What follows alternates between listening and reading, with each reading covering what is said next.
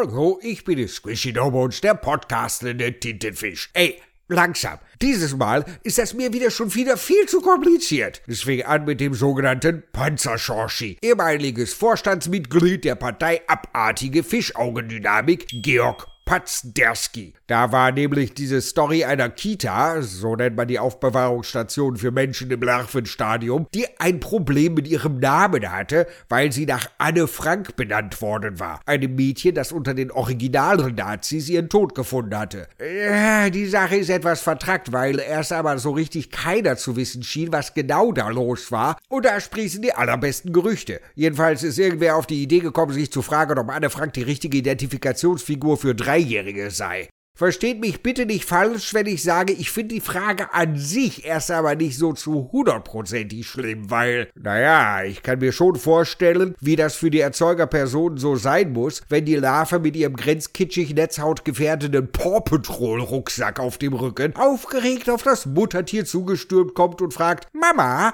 was ist ein KZ? Ich kann ja verstehen, wenn sich die Elternkreaturen irgendwie unwohl dabei fühlen, wenn sie erzählen dürfen, wie die kleine Anne und ihre Familie von der Gestapo gejagt sich verstecken musste und nach einer Zeit der Todesangst nach Auschwitz und Bergen-Belsen geschafft wurde, nur um zwei Monate vor der Befreiung des Lagers durch die Briten auf grässlichste Weise an der widerwärtigen Behandlung und den noch ekelhafteren hygienischen Bedingungen im Lager qualvoll zu verrecken. Und jetzt schlaf schön, kleine Mila. Ich sage nicht, es ist richtig, die Kita umzubenennen. Ich sage im Gegensatz dazu, das bei einer Oberschule oder IGS oder so zu thematisieren, seien wir ehrlich, Gymnasien bevorzugen eh lieber pseudo-elitäre Namen wie Johann Kevin Goethe Gymnasium oder, oder gleich die latinisierte Version Lessingeriadium oder so ein Bullshit. Bei einer Kita kann ich verstehen, wenn jemand fragt, ob die Wuschliwaus nicht der bessere Name wäre. Man kann ja immer noch sagen, dass es geschmacklos und geschichtsvergessen wäre wäre, die Anne, wenn sie schon im Namen der Kita steht, einfach so zu streichen und das außerdem Wuschliwaus echt beknackt klingt. Aber man hat dann jedenfalls einfach mal drüber nachgedacht. So, und der Panzerschorschi, der gescheiterte Bundesvorsitzende der blaubraunen Blubberbrühe und sogar einer der eher gemäßigten Stimmen in seinem Club, was jetzt echt nicht mehr viel heißt, als dass er nur sehr weit rechts steht und damit im Gegensatz zu ehemaligen Flügelflegeln beinahe schon Vogue wäre. Ach egal. Also, der Herr Oberst AD Platz Kekski pudelt nun einen Artikel eines neoreaktionären Schmierblatts Apollo News hervor, der die Story der Kita brachte, und zwar mit einem ganz eigenen Spin.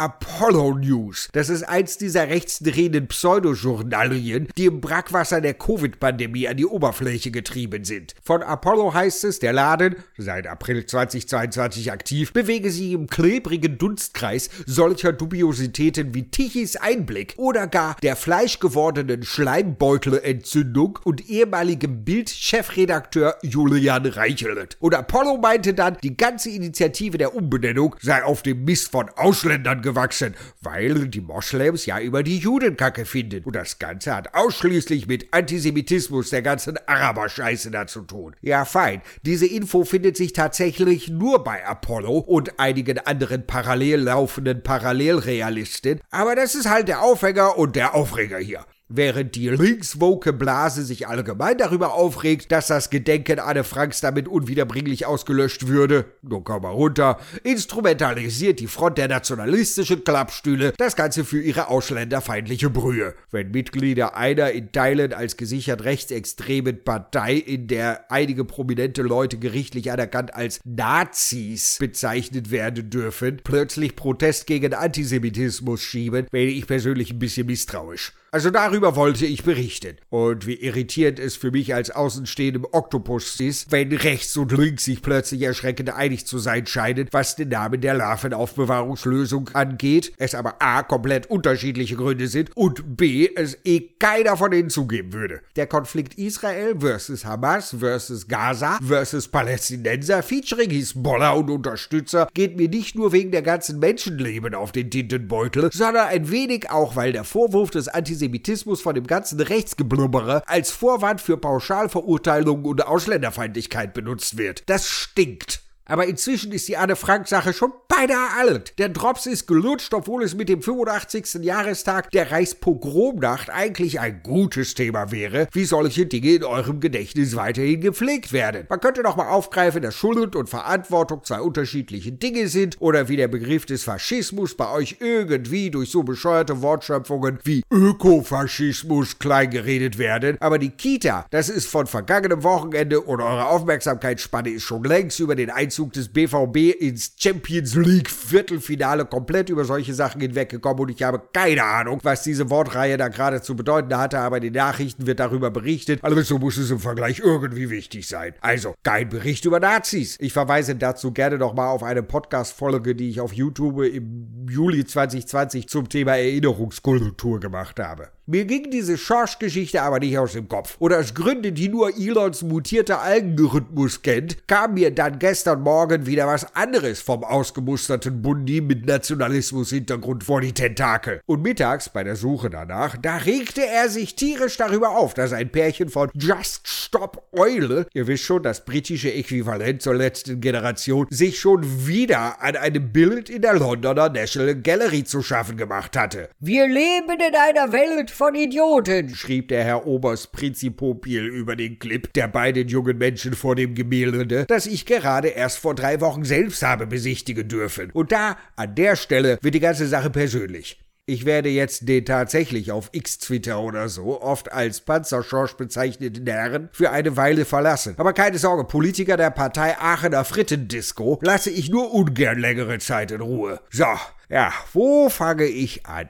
Beim, ja, beim Bild. Diego Velázquez, Venus vor dem Spiegel, auch Venus von Rokeby oder so ähnlich, um 1650 gemalt und zwar mit Ölfarben auf eine Leinwand. Willkommen in Squishys kleinem Kunstexkurs. Velázquez ist natürlich nicht einfach irgendein spanischer Barockmaler, sondern der spanische Barockmaler. Ich bin ja ein absoluter Fan von Barockmalerei. Klingt komisch wie ein Tintenfisch, ist mir klar, aber naja, Kunst halt. Das ist so typisch menschlich, da war klar, dass ich mir bei meinen Studien über eure grobst narzisstische Spezies dieses ganz spezifische Feld eurer Betätigung irgendwann genauer ansehen würde. Bei meinem ersten Besuch in einem Museum habe ich mich versehentlich glatt an einem Stillleben von Willem Claesson Heder, genauer an der täuschend echten Darstellung einer offenen Auster, festgesetzt gesogen, wurde vom Sicherheitspersonal entfernt und naja, es gibt mindestens ein Museum, in das ich nicht wieder rein darf.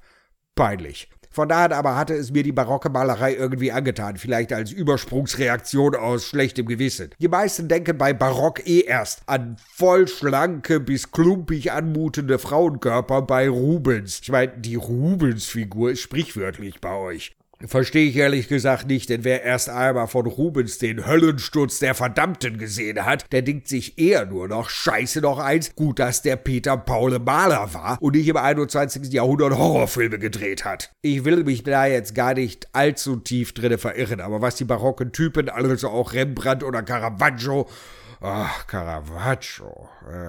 Äh, äh, was Sie mit Licht und Schatten und Farbe angestellt haben, ich werde niemals verstehen, warum ihr euch bei der Mona Lisa gleich so einnässt. Die olle Ische ist nicht einmal Da Vincis bestes Gemälde. Und Da Vinci ist auch nicht der geilste Typ der Renaissance. Und trotz Raphael und Botticelli ist die Renaissance noch nicht mal die geilste Epoche, meine Meinung. Aber ich bin schon wieder dabei, mich zu verlieren. Also, der Velasquez, der Diego, sein Lehrer war natürlich Caravaggio-Fan, muss ja auch und der Diego war am Hof des spanischen Königs angestellt und hatte vor allem die Aufgabe, die Tochter vom König Philipp zu malen, Margarete. Als Dreijährige, als Dreieinhalbjährige, als Drei Dreivierteljährige, mit vier, mit fünf. Äh, der muss Albträume von dem Mädel gehabt haben, bis er schließlich eines der meistdiskutierten Bilder schlechthin malte, Las Meninas. Auch wieder mit Margarete, aber auch mit sich selbst und so vielen Rätseln, dass ich sogar Dan Braun irgendwann mal gesagt haben muss, boah, der ist mir zu kompliziert. Nimmt dann halt lieber den Da Vinci, ne? Ja.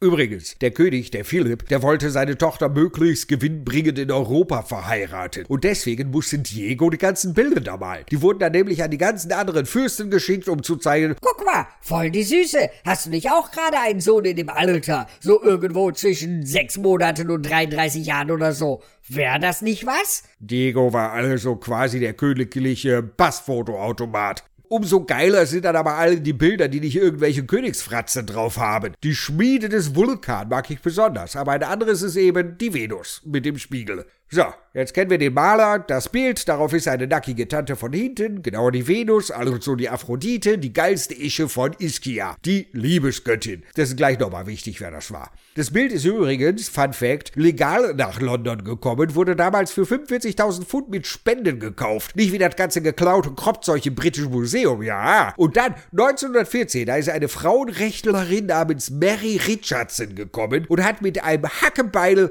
die Schutzscheibe, die hat hatten sie damals schon davor, weil Tomatensuppe gab es damals auch schon, kaputt gehackt und dann das Bild aufgeschlitzt. Warum?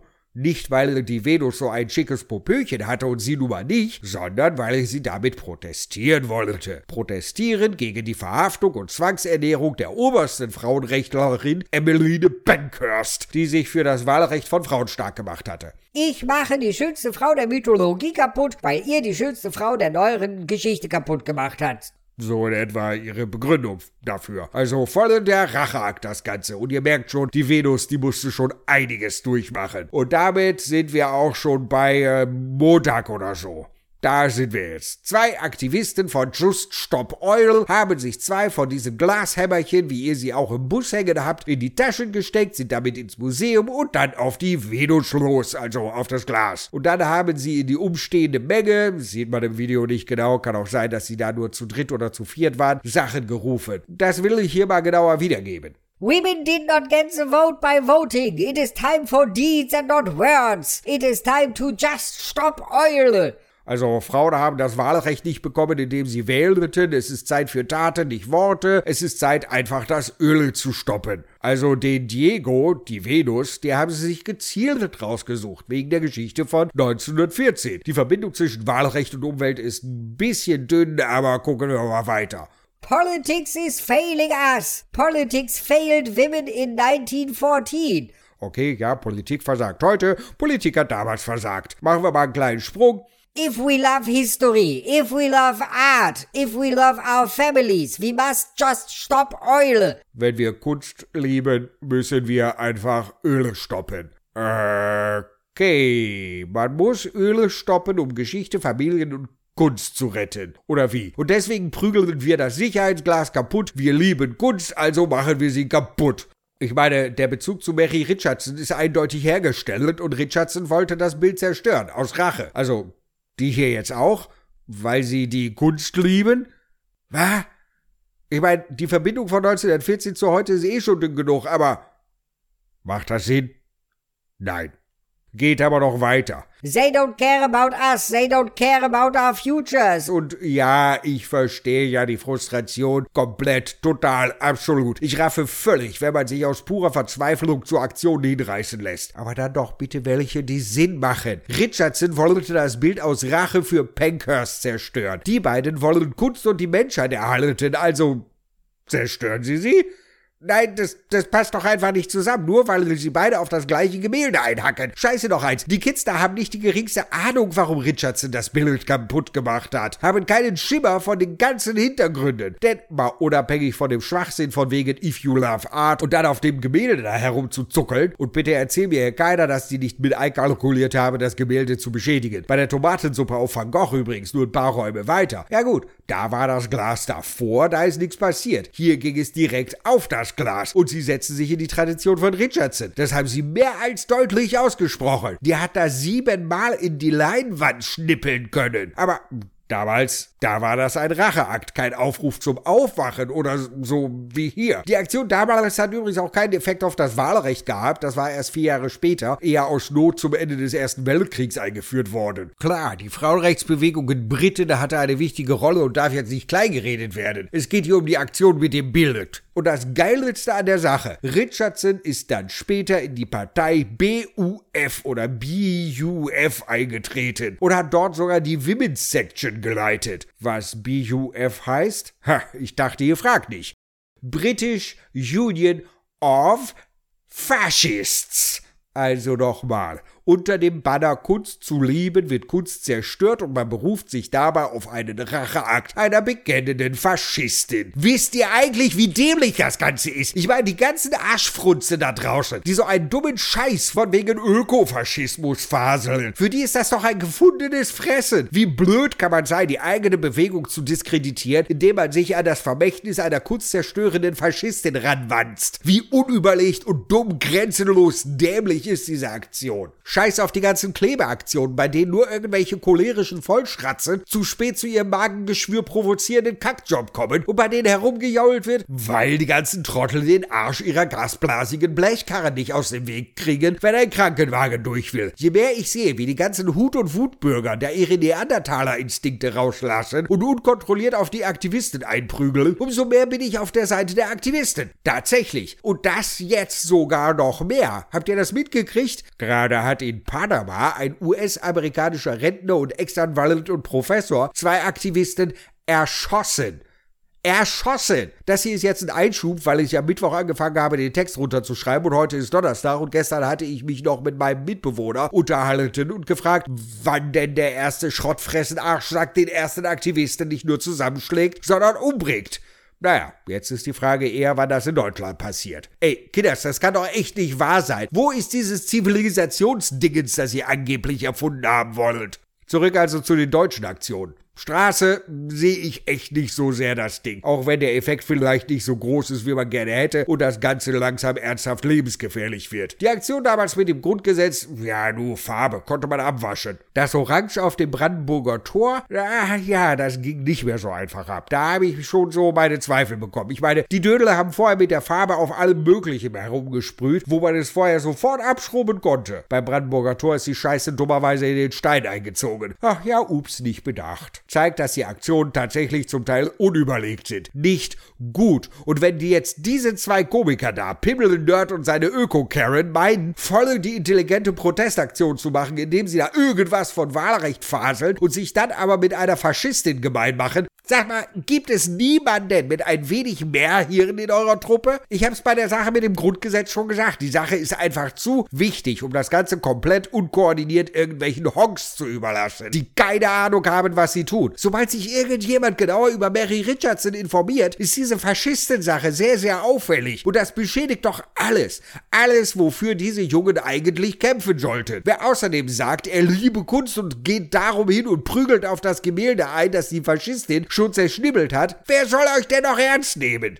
Und wisst ihr, was mich bei der ganzen Aktion so richtig, richtig sauer werden lässt? So sauer, dass ich hier rumtinte, bis ich nicht mehr aus dem Aquarium rausgucken kann. Wisst ihr noch, wie ich auf das Thema gekommen bin? Georg Pep Schmierski. Der hat zu der Aktion gesagt, wir leben in einer Welt von Idioten. Die Klatschbananen von Just Stop Oil haben mit ihrer Aktion etwas getan, das ich ihnen niemals verzeihen werde. Mal abgesehen von einem Anschlag auf ein einmaliges Kunstwerk. Sie haben mich dazu gebracht, einer Flunsche von der Partei Ananas für Delfine zuzustimmen. Einem Menschen, der Märchengeschichten über antisemitische Migranten, die Anne Frank canceln wollten, verbreitet. Der Move, meine Lieben, der Move ist unverzeihlich. Hallo?